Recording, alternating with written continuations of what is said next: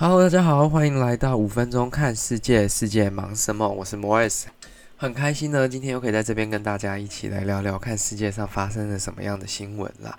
那因为我们上礼拜讲的都比较轻松一点，应该说这前几集到上礼拜讲的都没有那么的严肃，那所以今天要讲的一些东西就相对来说比较没有那么的娱乐性吗？那我们就讲一些比较关于像美国总统大选啊，以及现在疫情的这些相关新闻啦。但是也不一定说我们就只讲这些。那今天呢，首先要先跟各位聊到的是。关于我们美国总统大选的这个 update 这个更新，因为原本的计划其实是说我们在做一集美国大选特辑来关心美国总统大选现在最新的进度跟进展，但是呢，发现说哦，好像其实没有那么多重点可以讲，那就简单的带过一下。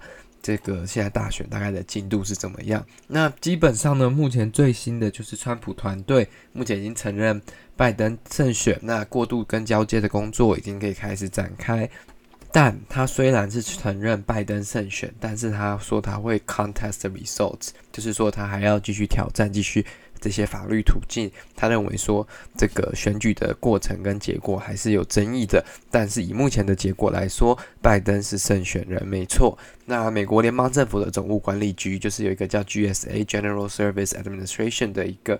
管理局他正式呢，就是信函给了拜登的团队，就是说我们的交接工作、转接工作可以正式开始。那过渡的工作为什么重要？就是说，因为下一个团队上来之后呢，他要有办法快速的进入整个国家的状况，这样子才能确保说国家不会陷入一个空转的状态。那川普会这么做，人家说很大一个原因是关于密西根州的选票。那密西根的选票呢，在十一月二十四号。获得了就是再一次的验证，就是他们重新再去算了一次选票，发现说哦，这没有错，那就是由拜登拿下了密西根州，那这样子川普基本上翻盘的机会就非常的渺小啦，那也可以说可以接近基本上没有什么机会了啦。那这个基本上这个信函呢，也是一个。整个转接、整个过渡、交接工作的开始，当然也会给拜登团队非常多的资源跟 access to information。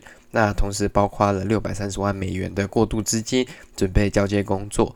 那这个美国总务管理局的这个主管 director Emily Murphy 就说，那他这个决定是独立做出来的，过程中没有来自任何白宫的压力。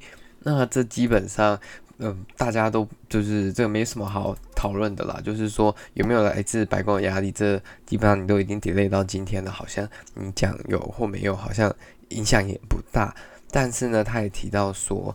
就是说，他这个是被迫这么早做出决定。他原本认为还可以再 delay a little bit，或者说到一个比较适合的时候再做出这个决定。那今天做出这个决定，是因为说他受到了很多威胁了，不管是他家人、朋友啊、宠物啊，都受到很多匿名的威胁。那他就觉得说，为了人身安全跟自身安全，那就只能先做了。那有一点点，就是说好像也是被迫的感觉了，就是好像有点想要把那个天平往另外一边推这样子。那川普。有承认他败选吗？他目前只是说，哦，好，他会 move on with the election result，就是说暂时承认拜登嘛。但是他还是觉得他要提出相对的其他的法律挑战。但目前其实大部分有结果的都是败诉，所以不知道说，嗯，他再继续提其他法律挑战，结果真的会影响美国总统大选吗？还是他只是在巩固他们的基本盘啦？就是说，哦，我们没有放弃，we're still working really hard。那这个就不一定了嘛，就是值得大家继续再看下去，说这个结果到底是怎么样了。那拜登的团队呢？我相信很多人好奇说，嗯，拜登都这样子看起来，应该会是下一任的美国总统了。那他的团队基本上，基本上以目前的资料看起来，大部分都是跟奥巴马团队。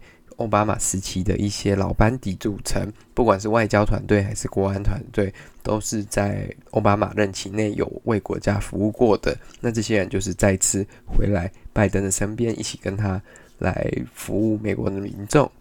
那今天的第一则新闻就到这边结束。第二则新闻要来跟大家来一起分享的是，我想说前面讲的这种比较关于美国总统选举的事情，我们就把我们的视野看到欧洲。那在欧洲呢，基本上圣诞节我之前有讲过，说它是一个他们很重要的节日。那接下来即将就到圣诞节，就在一个月。那在这个一个月的期间内，其实很多巧克力啊，还是关于圣诞节应景的节气商品，其实都已经推出来了。所以你在那里的超市啊，如果还能去逛超市的地方啊，就是买东西的地方，你都可以看到说，哦，好多巧克力啊，好多圣诞节 Christmas decoration 啊，还是各种的。礼盒啊，那种东西。那今年有一个很有趣的状况，就是在欧洲很多国家，不管是欧洲的英国、匈牙利、奥地利、德国。甚至是希腊都有出现巧克力，上面是有戴口罩的。应该说，圣诞老公公的巧克力，它上面是有戴一个口罩的形状。那那个口罩有一些是用一个塑胶的包装包着啦，有一些是直接做一个类似 white chocolate 这样子包在它上面，是一个蛮有趣的现象。所以人家说今年的巧克力会是蛮特别的，因为往年不会出现这样子的一种就长得像这样子的圣诞老公公巧克力啊。所以说，如果有机会，你可以买一个起来收藏看看，因为你也不知道下一次。见到这种状况是什么时候的？希望是不要太快了，因为这毕竟也是对大家的生活影响蛮大，对全球整个经济啊，或者是大家的日常生活，基本上都有一定程度的影响了。那在今天这一集的最后呢，跟各位分享一下，目前呢，我们这个节目在 Apple Podcast 的。Daily News 这个 category 在台湾目前是第七名，那我们看可不可以一路再把它冲上去？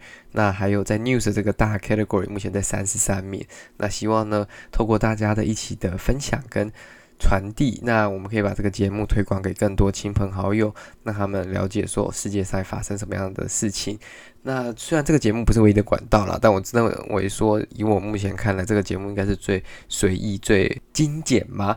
然后把这些讯息告知，跟大家一起讨论这样子。那所以喜欢这节目，再帮我分享。那我们就下一集再见了，谢谢大家，我们下次见，拜拜。